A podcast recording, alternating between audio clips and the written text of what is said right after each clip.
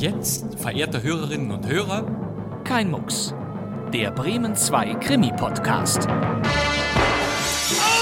Wer ist der Mörder? Ich habe niemanden ermordet. Du hast ihn erschossen. Du kannst doch nicht im Ernst glauben. Was soll ich denn glauben? Sie wissen, man kann sich irren. Der Tote, Er ist tot. Mord? mein Mann. Ja, er ist tot. Tot, sagen Sie? Oder Selbstmord? Die Pistole. Wahrscheinlich Gift. Später hielt ich Mord für wahrscheinlich. Ich weiß es nicht. Dann sind Sie auch der Mörder. Ja. Nein! Also doch. Und damit begrüße ich Sie zu Kein Mucks, die Ausgabe 20. Mein Name ist Bastian Pastewka. Ja. Der Tote lag so wie jetzt hier auf der Couch, sagen Sie, und die Ginflasche stand dort drüben am Boden. Ja, das heißt, Mademoiselle hat die Flasche aufgehoben, um zu sehen, was drin ist. Wahrscheinlich Gift. Schade. Das ist alles sehr mysteriös, Herr Kommissar. Allerdings, Giftmord in Paris heißt der nun folgende Krimi aus dem Jahr 1966. Und Sie merken vielleicht schon, dass auch diesmal wieder ein knarziger Kommissar ohne Eigenschaften dem Ensemble voransteht. Und der sagt diesmal so herrliche Sätze wie Ja, vielleicht. oder, Was gar nichts beweist. oder, Was leider nicht stimmt. oder Aber das muss noch nichts besagen. und natürlich, Ich muss Sie leider verhaften, Monsieur. ja. Joachim Rake spielt diesen Kommissar ohne Namen. Sie werden aber auch andere Stimmen wiedererkennen, wenn Sie kein Mucks bereits regelmäßig verfolgt haben sollten. Oder? Das kann ich Ihnen leider nicht sagen. Tja, das ist zum Beispiel wieder einmal Radio Bremen Hörspiel-Dauergast Gustav Rote. Sie wissen schon. Stellen Sie da in die Ecke. Lassen Sie den Zimt los in die Ecke. Wo sind die Schecks? Ich fragte, wo die Schecks sind. Genau, der durchgeknallte Mr. Handy aus unserem Stück Poker. Und Sie werden gemerkt haben, dass ich diesen Zimtausschnitt einfach immer wieder einbauen muss. Und dann gibt es dann noch diesen Herrn. Du wirst dir doch irgendwo Geld borgen können. Dass ich im Augenblick keinen Kredit habe, wirst du verstehen. Aber du, dir muss das doch möglich sein. Und diese Stimme gehört Hans-Peter Hallwachs, auch ein Dauergast im Fernsehen und Hörspiel seit den späten 1960er Jahren. Unser Krimi scheint eine seiner ersten Radioproduktionen zu sein. Später wurde er viel gebucht, zumeist auf lässige Privatermittler in Funkreihen nach Geschichten von Raymond Chandler oder Edward Boyd. Es war schon ein ganzes Stück über elf hinaus. Und das erinnerte mich an einen Freund, der an einem Märzabend in einem Highland Hotel fragte, wann die Bar schließe, und zur Antwort bekam, im Oktober. Hans-Peter Hallwachs ist auch ein vielbeschäftigter TV-Darsteller. Er spielte im allerersten Tatort, den es überhaupt gab, von 1970 mit, in Kriminalfilmreihen wie Ein Fall für zwei oder Der Bulle von Tölz, in Kinokomödien von Dieter Hallervorden, Otto Walkes und Michael Bulli-Herbig und er war der Vater von Sophie Haas in der ARD-Serie Mord mit Aussicht. Hier ist er nun als windiger Uhrenschmuggler namens André Arnay, der in Geldnöte geraten ist, zu hören in einem Hörspiel von Helmut Kleffel. Giftmord in Paris.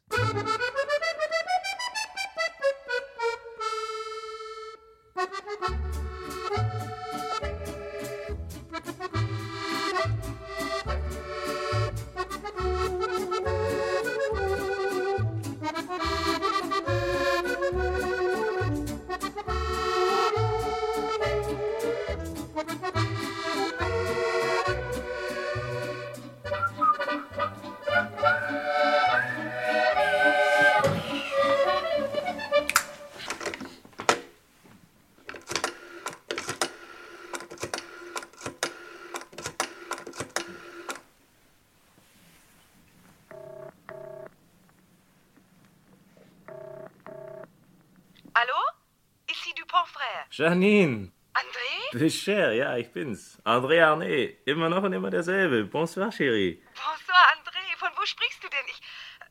Ich kann es noch gar nicht glauben. Ich, Ich wollte mich eben bei dir bedanken. Dupont hat mich losgeeist. Ich bin frei. Dupont? Monsieur Dupont hat dich losgeeist, sagst du? Ja, natürlich. Wer sonst? Ich war schließlich zehn Jahre bei ihm in der Firma. Aber das verstehe ich nicht. Aber wenn ich's dir sage, Dupont hat heute Morgen die Kaution für mich hinterlegt, damit ich in Ruhe alles vorbereiten kann. Und um zehn etwa ließen sie mich dann auch gehen. Aber das verstehe ich wirklich nicht, André. Gestern hat es mir noch abgelehnt, auch nur einen zu für dich herzugeben. Aber nun ja, wenn du frei bist. Hast du denn wenigstens jetzt alles in Ordnung? Soweit das möglich ist, ja. Aber ganz etwas anderes. Sag mal, hast du heute Abend Zeit? Kannst du zu mir kommen? Ja, natürlich, Chérie. Das heißt, wenn mir Dupont keinen Strich durch die Rechnung macht. Dupont? Wieso? Äh, er ist mit Vermorel essen gegangen, ins Boccaccio wie immer. Und Vermorel hat gerade angerufen, ich soll ihm die Unterschrift noch bringen. Ich glaube, Dupont will mal wieder verreisen. Ins Boccaccio sind sie gegangen, sagst du? Ja, warum? Weil ich da auch gerade hin will. Ich habe mich mit Henri Deschamps verabredet. Nein, nein, nicht aha. Der hat mit dem Prozess morgen nichts zu tun. Er soll mir nur endlich mein Geld wiedergeben, das ich ihm zum Bau seiner Villa gepumpt habe. Ich brauche es natürlich jetzt mehr denn je. Aber das nur nebenbei. Vielleicht kannst du es ja einrichten, dass wir uns im Boccaccio sehen. Ich will es versuchen. Sieh mal zu. Und wenn nicht, so ab zehn, halb elf bin ich wieder zu Hause. Wenn ich irgend kann, komm ich, Chérie. Ist doch klar. Eh bien, dann bis nachher. À tout à l'heure. Adieu. Adieu.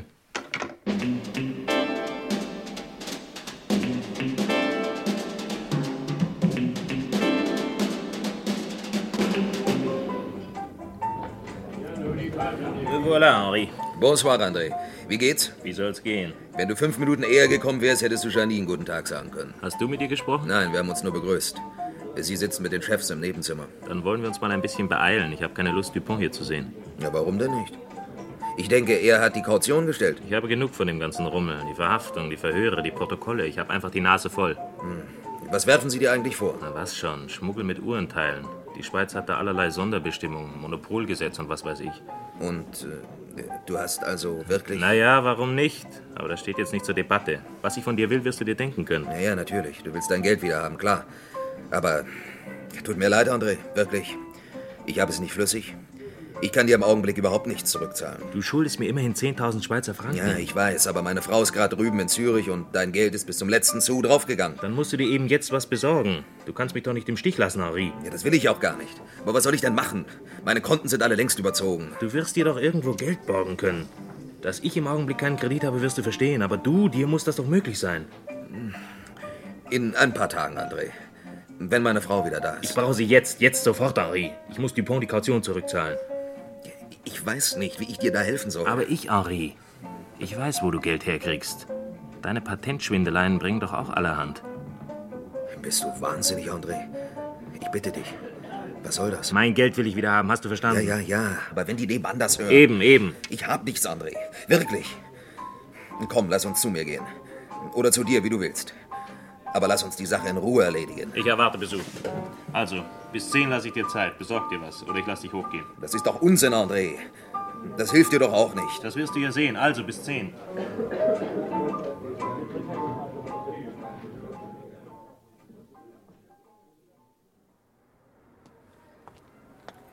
Pardon, Monsieur. Würden Sie wohl so freundlich sein und mich mit ins Haus lassen? Haben Sie Ihren Schlüssel vergessen? Nein, ich möchte Monsieur Arnay besuchen, aber er macht nicht auf. Oh, es brennt aber Licht. Vielleicht ist die Klingel nicht in Ordnung. Ja, schon möglich. Bitte? Oh, hier brennt auch Licht. Aber das brennt doch immer. Ja, bis zehn. Nach zehn eigentlich nicht mehr.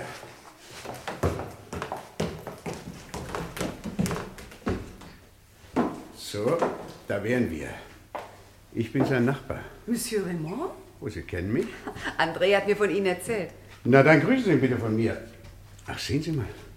So eine Tür steht hier offen. Na, da will ich ihn mal überraschen. Bonsoir, Mademoiselle. Bonsoir, Monsieur.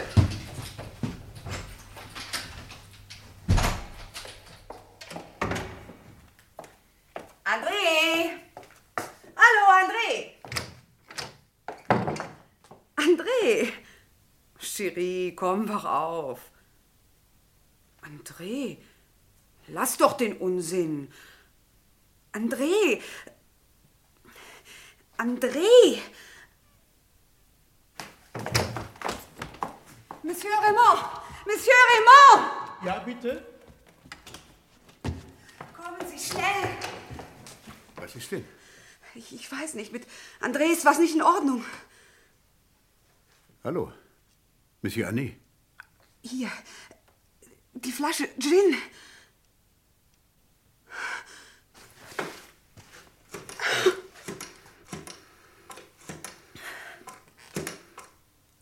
Dr. Martell, bitte kommen Sie schnell. Rue des Échos 52. Anne. Ja, er ist tot.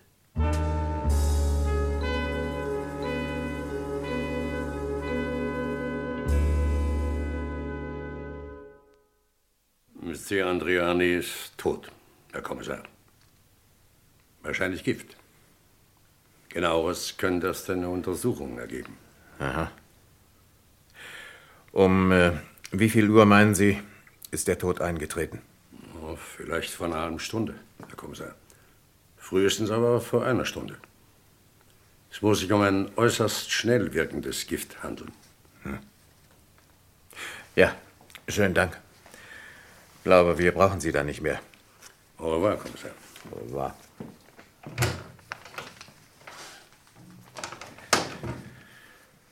Ja, der Tote lag so wie jetzt hier auf der Couch, sagen Sie, und die Ginflasche stand dort drüben am Boden. Ja, das heißt, Mademoiselle hat die Flasche aufgehoben, um zu sehen, was drin ist. Hat sie dann aber gleich wieder hingestellt. Mhm. Schade. Die Gläser haben Sie nicht finden können. Nein. Allerdings habe ich auch nur oberflächlich gesucht. Hm, Ja, natürlich. In jedem Fall aber heißt das wohl, dass Monsieur Arnay noch Besuch gehabt hat. Sie waren mit ihm verabredet, Mademoiselle. Ja, um halb elf. Und äh, wie sind Sie hier hereingekommen?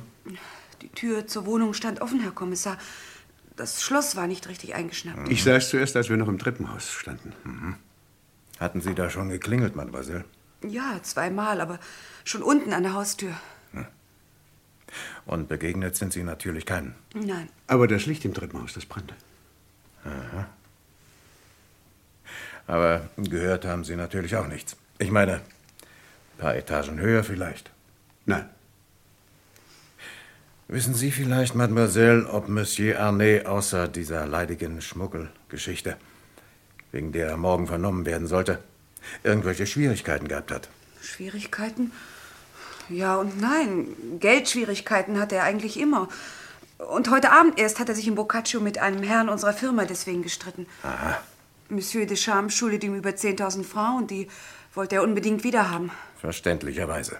Aber Deschamps konnte ihm wohl nichts geben und da hörten wir, meine Chefs und ich, wir saßen zufällig im Nebenzimmer, die beiden streiten. Monsieur Deschamps, sagen Sie. Ja, unser Chefchemiker. Nach dem Streit sind sie gleich gegangen. Denn als ich nur einen Augenblick später hinausgehen und André beruhigen wollte, waren sie nicht mehr da. Ah. Sagen Sie, äh, die Schublade da drüben, war die vorhin, als Sie hereinkamen, auch schon auf? Tja, das muss sie wohl, denn ich. Ich hab das noch gar nicht gesehen. Ja, schon gut. Vielleicht lassen Sie uns jetzt bitte allein, Mademoiselle. Aber ja, natürlich. Ähm, Sie kannten Arne nicht besonders gut, Monsieur? Wie man Nachbarn so kennt. Hm. Er war ja auch meistens nicht da. Ah ja, aber seine Wohnung, die kennen Sie. Ja, ja, natürlich. Wir saßen manchmal abends zusammen. Und fällt Ihnen hier irgendwas auf? Etwas auf? Ja. Ja, natürlich, jetzt muss ich sagen, dass die Schubladen auf sind. Der Schrank und der Nachttisch. Monsieur Arne war nämlich sehr ordentlich. Mhm. Na ja, dann wollen wir uns mal gemeinsam genauer umsehen, ob wir nicht etwas Verdächtiges finden. Ja, es ist alles sehr mysteriös, Herr Kommissar.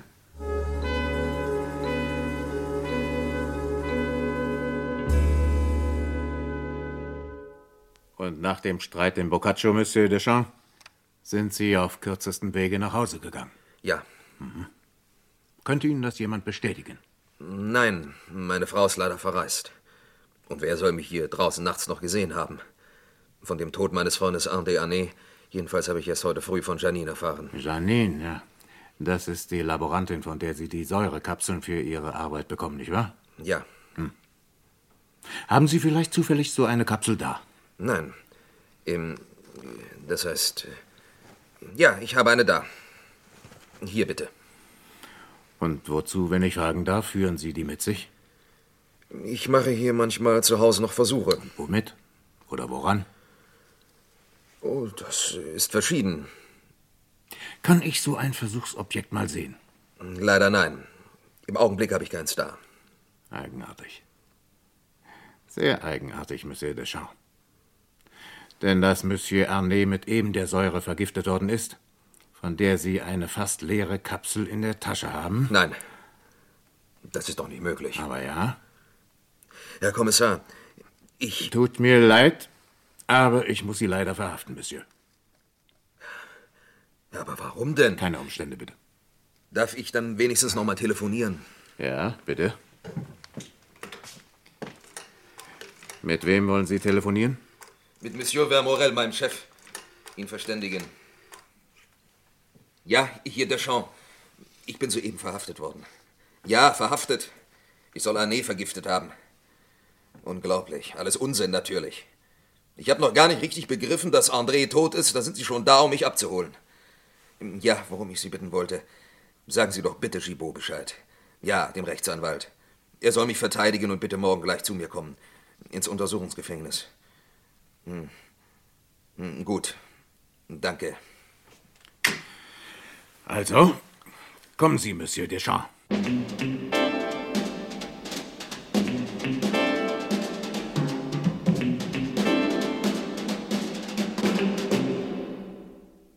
Lieber verehrter Monsieur Gibaud, wenn die Untersuchung auch eindeutig ergeben hat, dass Arnee mit einer Säure vergiftet worden ist, die sonst einzig beim Ätzen von Zifferblättern verwendet wird, so heißt das darum noch lange nicht, dass ich sie ihm eingeflößt haben muss. Nein, natürlich nicht.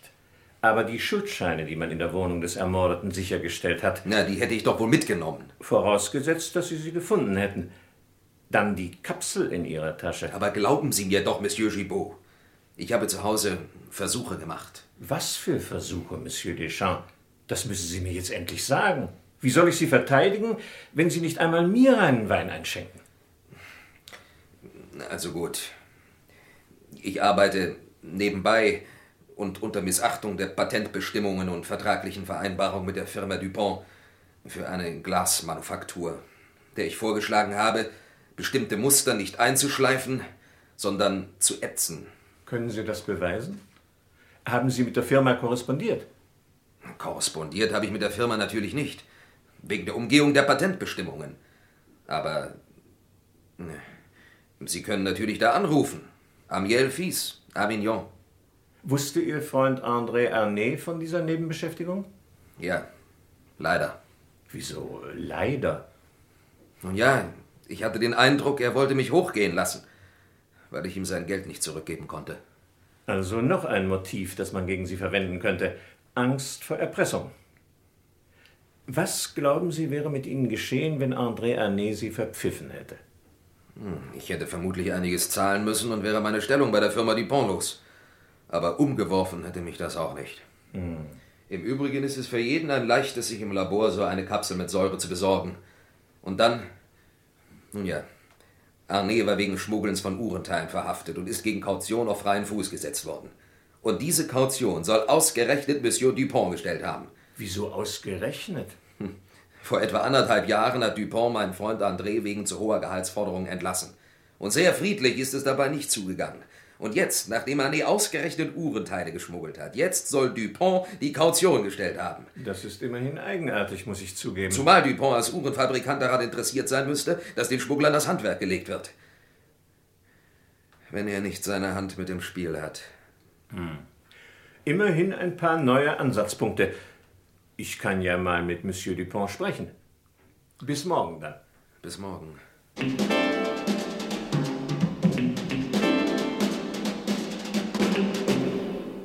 Monsieur Vermorel? Monsieur Gibaud, Sie kommen im Auftrage von Monsieur Deschamps? Ja und nein.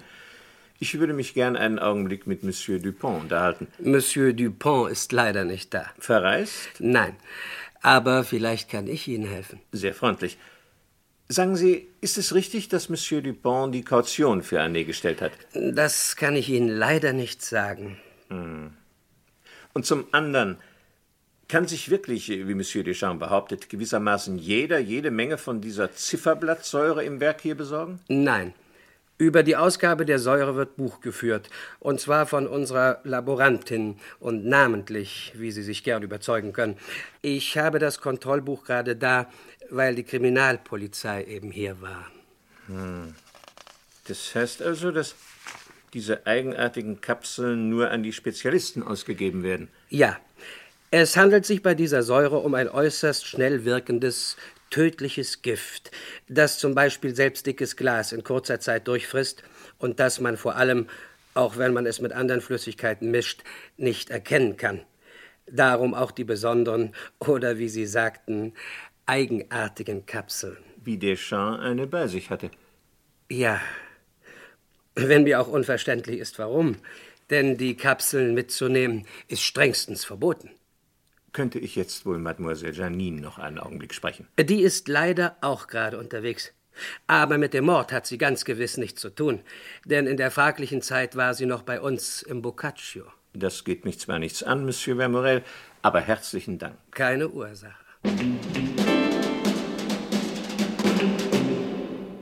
Immerhin habe ich einige Unstimmigkeiten entdeckt, Herr Kommissar, die es mir mehr als nur wahrscheinlich erscheinen lassen, dass Henri Deschamps nicht der Mörder von André Anet ist. Und diese Unstimmigkeiten wären? Zunächst will Deschamps von seinem Freund Anet wissen, dass Monsieur Dupont die Kaution für Anet gestellt habe. Was leider nicht stimmt. Jedenfalls geben sowohl Monsieur Dupont als auch Vermorel vor, nichts von dieser Kaution zu wissen. Warum aber sollten Arnay und auch Deschamps das erfunden haben? Ich vermute nämlich, dass Arnay im Zusammenhang mit der Schmuggelgeschichte ermordet worden ist. Von welcher Firma stammten denn die geschmuggelten Waren? Von der Firma Dupont. Aber da kann Deschamps seine Hand ebenso mit im Spiele haben, wie jeder andere auch. Aber würde Arnay dann ausgerechnet von ihm sein Geld zurückgefordert haben? Und dann, Deschamps behauptet, dass sich jeder jede Menge dieser Säure besorgen könne, was Vermorel ganz entschieden bestreitet. Hm. Ja, zu entschieden, möchte ich fast sagen. Denn gegen Quittung kann sich in der Tat zumindest jeder Spezialist die Säure holen. Hm, was gar nichts beweist. Aber denken Sie an die Kapsel, die Deschamps in der Mordnacht bei sich hatte. Die hatte er mitgenommen, um Versuche zu machen. Für eine Firma in Avignon, wie ich nachprüfen konnte. Warum hat er das nicht gleich gesagt? Er fürchtete wohl, seine Stellung zu verlieren, da diese Versuche vertragswidrig waren. Das schließt aber nicht aus, dass er den Mord dennoch begangen hat. Überdies haben wir gestern in seiner Villa einen Umschlag mit Briefen von und an Arne gefunden, aus denen einiges über den Schmuggel zu erfahren sein dürfte. Allerdings müssen diese Briefe erst noch dechiffriert werden. Briefe von Deschamps an Arnay und umgekehrt? Nein, den Namen Deschamps haben wir bisher nirgendwo entdeckt, aber die Namen Vermorel und Dupont. Aber das muss noch nichts besagen, denn beide haben ein einwandfreies Alibi. Haben sich eigentlich die beiden Gläser in der Wohnung von Arnay wieder angefunden? Nein, die hat der Täter vermutlich an sich genommen, um sie verschwinden zu lassen. Ja, und, äh, und den Schlüssel. Was für einen Schlüssel, Herr Kommissar? Ach, das wissen Sie noch nicht. Die Putzfrau hat nämlich am nächsten Tag festgestellt, dass der Zweitschlüssel zur Wohnung nicht mehr im Bücherschrank hängt. Was bedeutet, dass als Täter nur jemand in Frage kommt, der die Lebensgewohnheiten von Arne genau kannte. Und warum, meinen Sie, hat er ihn mitgenommen? Ja, um wiederzukommen und die Wohnung weiterhin zu durchsuchen. Haben Sie außer den Schuldscheinen von Deschamps noch andere Aufzeichnungen gefunden? Ah, leider nicht, das ist es ja. Monsieur Gibaud. Ja, nur ein paar lächerliche Quittungen von Monsieur Vermorel. Wann wurden diese Quittungen ausgestellt? Die sind vom, äh, ja, vom Januar dieses Jahres. Vier Monate also alt. Ja. Sagt Ihnen das was? Tja, ich weiß nicht. Vielleicht. Denn Arnay ist bereits vor anderthalb Jahren von Dupont aus der Firma entlassen worden.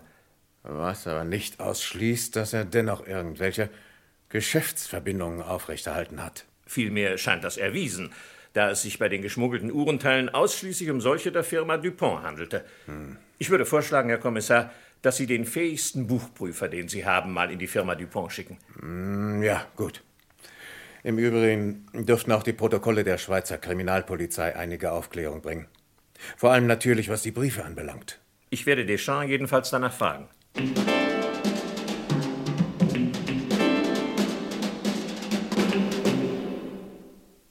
Glaube jedenfalls, Monsieur Deschamps, wir kommen unserem Ziel jetzt etwas näher. Das will ich hoffen, Monsieur Gibaud. Nur eins möchte ich jetzt noch von Ihnen wissen. Die Polizei hat in Ihrem Hause einen Umschlag mit Briefen von und an Arnay gefunden. Ja, den hat er mir vor etwa vier Wochen in der Colibri Bar gegeben. Zum Aufbewahren. Weil er gerade in die Schweiz fahren wollte. Haben Sie Zeugen dafür? Nein, nicht, dass ich wüsste. Doch, warten Sie. Mademoiselle Janine war dabei. Natürlich, die muss es wissen.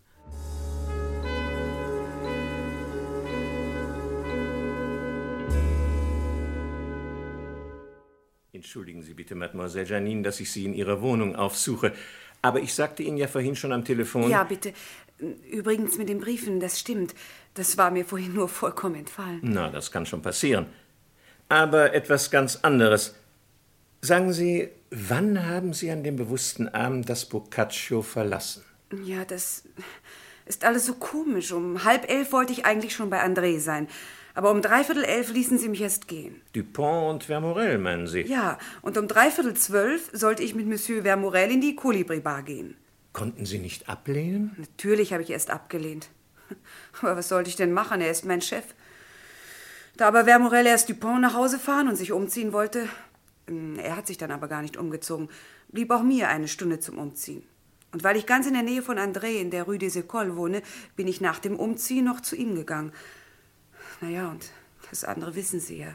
Pardon, Mademoiselle, aber Sie sagten eben von Herrn Vermorel, er hat sich dann aber gar nicht umgezogen. Ja. Haben Sie ihn danach noch einmal gesehen? Ja, in der Kolibri-Bar.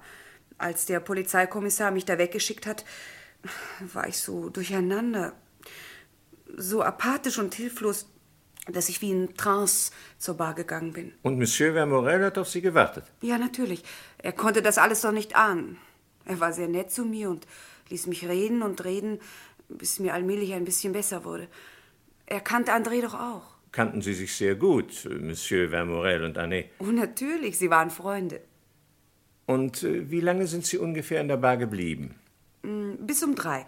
Dann hat Monsieur Vermorel mich im Taxi nach Hause gefahren. Hm. Ich glaube, das wär's. Dann will ich Sie jetzt auch nicht länger mehr stören. Au revoir, Mademoiselle. Au revoir.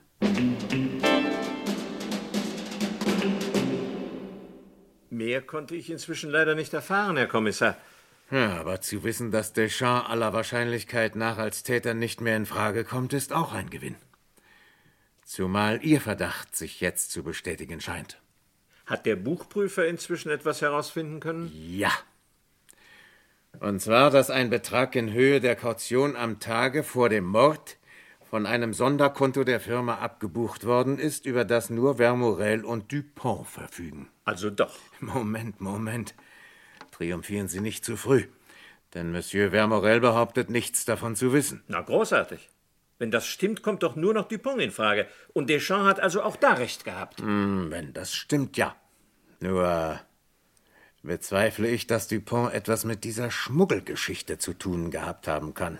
Hm, Sie meinen, weil diese Schmuggeleien sein Exportgeschäft beeinträchtigen würden? Ja, natürlich. Während aus den bei Deschamps gefundenen Briefen einwandfrei hervorgeht, dass Arnay und Vermorel gemeinsame Sache gemacht haben. Also Arnay allenfalls zu viel von Vermorel gewusst haben kann. Wenn jetzt aber Dupont wirklich die Kaution für Arnay gestellt hat, Dann fällt unser ganzes schönes Gebäude wieder in sich zusammen. Und äh, Dupont haben Sie noch nicht erreichen können. Ah, leider nein. Aber ich will nachher zu ihm fahren. Jedenfalls hätten beide in der Zeit, die Mademoiselle Janine vom Verlassen des Boccaccio bis zur Entdeckung des Toten gebraucht hat, bequem mit einem Taxi zur Arnee fahren können. Ja, das nachzuprüfen dürfte nicht schwer sein. Nur steht leider fest, dass Vermorel Dupont im eigenen Wagen nach Hause gefahren hat. Und zu Fuß in die Kolibri-Bar gegangen sein will. Also, wenn er es war, ein Taxi genommen haben muss. Während Dupont auch zu Fuß zu Arnee hätte gehen können. Ich werde beide fotografieren und in den Taxizentralen nachforschen lassen. So, und jetzt muss ich zu Monsieur Dupont. Ich rufe Sie an, Monsieur Gibaud, wenn was los ist. Ich bin für Sie jederzeit zu erreichen.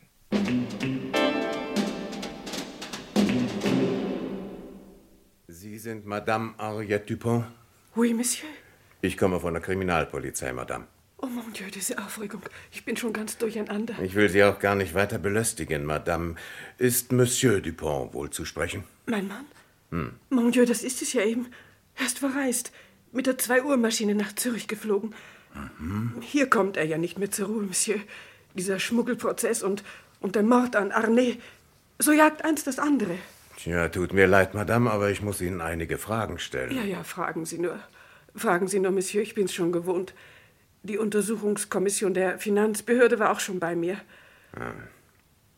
Sagen Sie, Madame, halten Sie es für möglich, dass Ihr Gatte die Kaution für Arnay gestellt hat? Seit ein paar Tagen halte ich alles für möglich, Monsieur. Ich verstehe. Aber äh, vielleicht erinnern Sie sich, Madame, ob Monsieur Dupont von einer größeren Summe gesprochen hat. Natürlich. Er schimpfte auf Vermorel, weil angeblich kein Bargeld zur Verfügung gestanden hätte. als er sich plötzlich entschloss, in die Schweiz zu fliegen. Hat Ihr Gatte sich dann noch ausreichend Geld besorgen können? Leider nein. Er hat unsere ganzen Papiere genommen, um zu sehen, was er davon verkaufen kann. Drüben. Mhm. Ja, will er denn längere Zeit bleiben?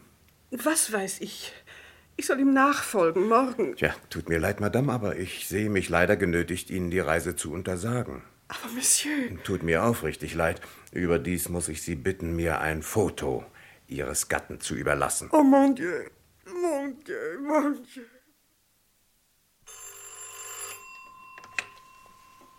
Rechtsanwalt Gibault? Kriminalpolizei. Herr Kommissar? Äh, können Sie wohl mal rüberkommen? In einer Viertelstunde, wenn's recht ist. Hm. Dann fahren Sie am besten gleich raus zur Firma Dupont. Sie sollen dabei sein, wenn wir den richtigen Fisch fangen. Dupont ist heute Morgen zurückgekommen. Seine Frau hatte gestern einen Herzanfall und hat ihn telegrafisch zurückgerufen. Und wer ist Ihr letztes Glied in der Kette? Der Taxifahrer. Interessant. Wer ist der Täter, Dupont oder Vermorel, Kommissar? Das werden wir ganz sicher erst nachher wissen. Wenn wir Sie gegenübergestellt haben. Also, wir warten auf Sie. Ich komme.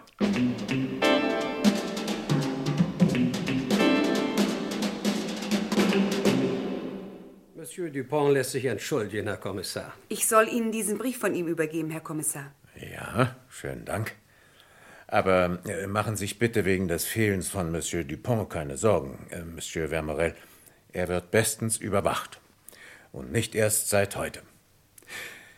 Sie aber, lieber verehrter Monsieur Vermorel, wollen bitte so freundlich sein und uns heute das erzählen, was Sie beim ersten Verhör nicht oder ja, anders erzählt haben, als wir uns über den Verlauf jenes Abends im Boccaccio unterhielten. Ich verstehe Sie nicht, Herr Kommissar. Ich kann nur wiederholen, was ich zu Protokoll gegeben habe. Mhm, Also gut. Was haben Sie gemacht, nachdem Sie Dupont an jenem Abend nach Hause gefahren hatten? Da habe ich mich zunächst einmal umgezogen. Das ist nicht wahr. Aber ja doch. Ich, Ihren großkarierten grau-schwarzen Anzug hatten Sie an. den hier. Nein, das Muster ist zwar ähnlich, aber doch etwas anders. Unsinn. Ich habe mich umgezogen und bin dann zu Fuß zur Kolibri Bar gegangen. Dort habe ich auf Mademoiselle Janine gewartet und mit ihr so bis um drei Uhr zusammengesessen. Dann habe ich sie mit dem Taxi nach Hause gefahren. In die Rue des Écoles. Dann bin ich langsam nach Hause gegangen. Mhm. Also gut. Bitte kommen Sie rein.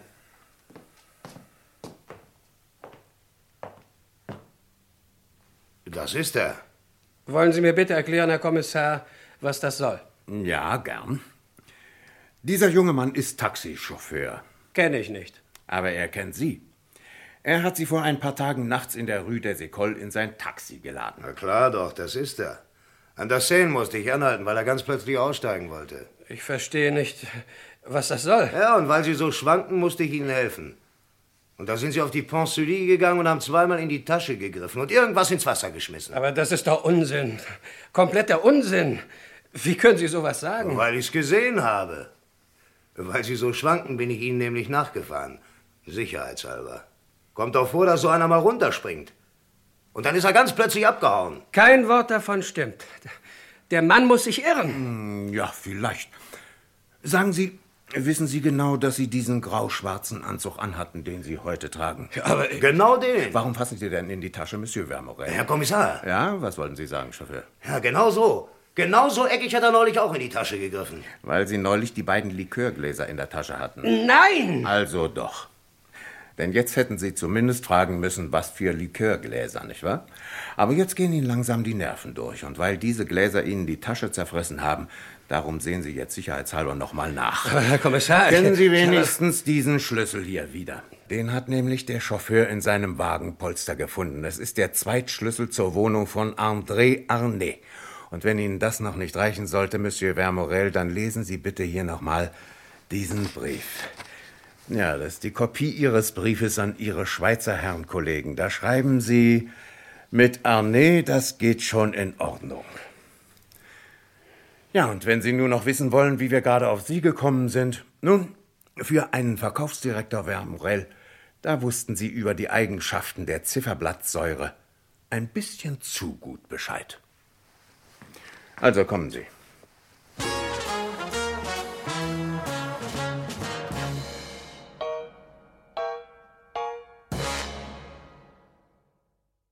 Sie hörten Giftmord in Paris von Helmut Kleffel.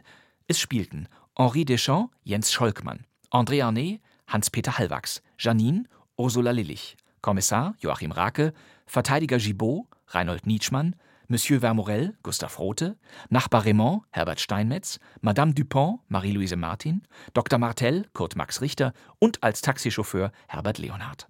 Die Regie hatte Günter Siebert. Das war eine Produktion von Radio Bremen aus dem Jahr 1966. Das ist doch nicht möglich. Aber ja. Für die kommende Ausgabe des Krimi-Podcasts geht es von Paris nach London. Eine Nacht im Oktober. Stille Villengegend in Chelsea.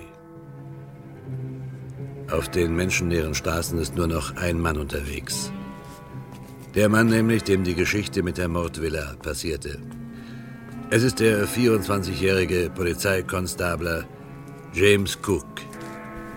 Verdammt dunkel heute. Ich freue mich auf den heißen Tee im Revier.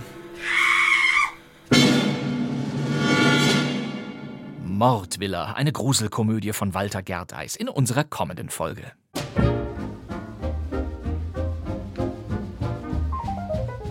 Das war kein Mucks, der Krimi-Podcast, Nummer 20. Wir begehen den 75. Geburtstag von Radio Bremen und zwar noch bis Weihnachten. Jeden Donnerstag mit einer neuen Folge. Ich verstehe nicht, was das soll. Ja, immer bei bremen2.de, in der ARD-Audiothek und überall sonst. Vielen Dank fürs Zuhören. Das wär's für heute. Mein Name ist Bastian Pastewka. Ich sitze im neuen Funksaal von Radio Bremen. Und wir hören uns wieder in der nächsten Folge von Kein Mucks. Bis dann. Tschüss.